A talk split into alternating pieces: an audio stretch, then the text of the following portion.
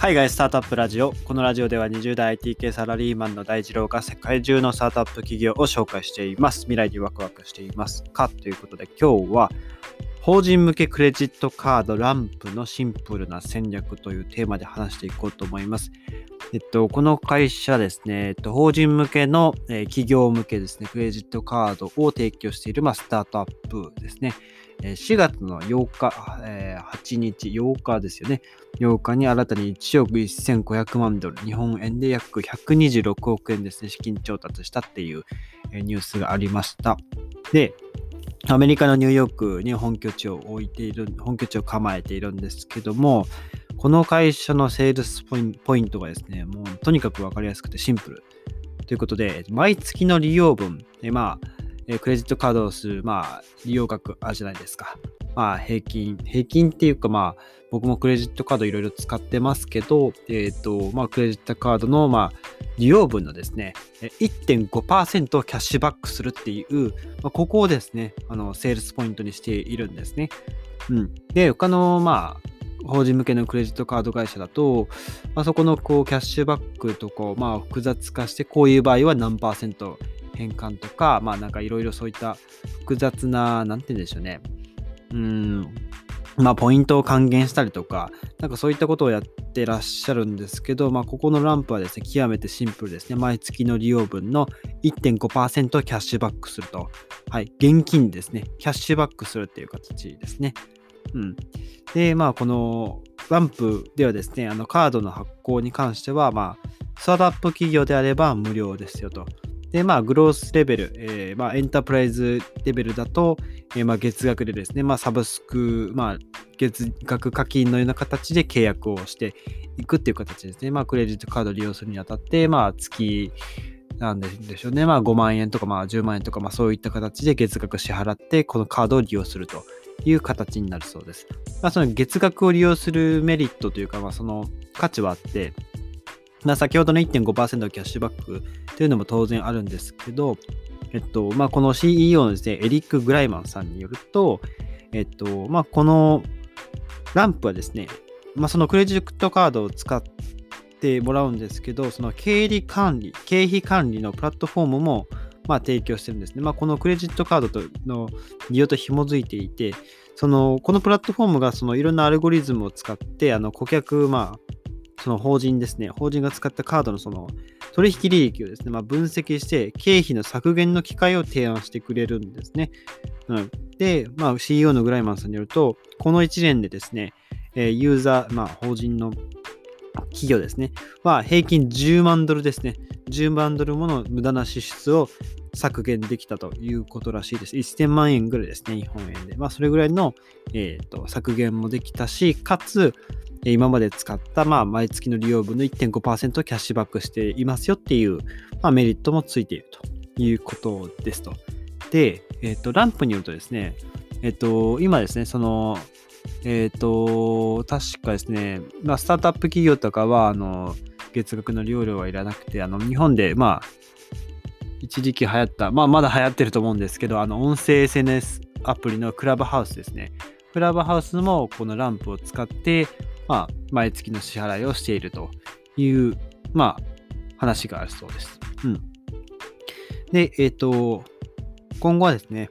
えー、顧客のその支出削減を支援する、まあ、初めての法人向けクレジットカードとして、まあ、導入していく企業を増やしていくというところですね。まあ、今、えっと、資金調達した、えっと、今回126億円でしたかね、えー、資金調達した資金を得て、まあ、このシンプルな戦略をまあ急に変えるっていうことはないと思うので、そのより、まあ、経費管理プラットフォームの、まあ、アルゴリズムを強化していって、より顧客の分析、えー、経費削減のこう提案をどんどんどんどんしていくっていうところを、まあ、突き詰め突き詰めていくんだろうなっていうところをですね、うん、ここをまあ、なんて言うんでしょう。他の、その、まあ、今、クレジットカードを使っていただいている企業の、えー、支出削減をどんどんどんどん提案していくことで、まあ、ランプ自体への,、まあその売上手数料っていうのはもしかしたら低くなるかもしれませんが、それだけ、え、導入してくれる企業数、まあ、母数が増えるので、その分ランプにとっては、1社あたりの単価は下がるけど、導入してくれる企業が増えるので、まあ、トータルで、えー、まあ、黒字、プラスになって、収支がプラスになっていると、そんな、え、戦略が見えてくるかなと思いました。はい。で、今現在だと約1000社がこの会社の、まあ、ランプのサービスを利用していて、うん、そうですね。あとはまあ、さっき言ったクラブハウスとか、えー、まあいろんなですね、まあ、住宅ローンのフィンテック企業のペターとか、まあいろんな結構新興企業ですね。今勢いのあるスタートアップ企業がかなり使っているっていう、まあ、印象がありますね。で、ランプの取り扱い高がですね、まあこの半年、まあコロナのおかげ、おかげっていうとまあ語弊があるかもしれないんですが、まあ、コロナの影響で、まあコロナの影響もあって、えー、この半年で取扱高が4倍に増えたというところで、ローンチ、まあ、サービスリリースしてから14ヶ月の累計の取扱高は10億ドルですね、えー、1000億円に達しているということでございますということで、まあ、クレジットカード、まあ、法人向けのクレジットカードというのがあるんですね。うん。まあ確かに、なんて言うんでしょう。企業のその支払いの出たり入ったりの、こう、キャッシュフローっていうんですかね。は、まあ、経理の方、財務の方とかがいらっしゃって、まあ、請求書のやり取りを延々と繰り返しているっていうような、まあ、イメージがどうしてもありますけど、まあ、そうですよね。何かしら、こう、企業が、まあ、例えばですけど、うーん、そうだな、プラットフォーム、えっ、と、営業の、えっ、と、効率化を図るような、えー、例えば、 Salesforce のこう、プラットフォームを使っているというところであれば、まあ、そのクレジットカードを使って毎月毎月こう利用額を引き落としていくとか、まあ、支払いの窓口を一括するっていうことは、あのかなり、まあ、経理とかそういった人たちの、まあ、お仕事を削減する、まあ、メリットもあるかなというところなので、まあ、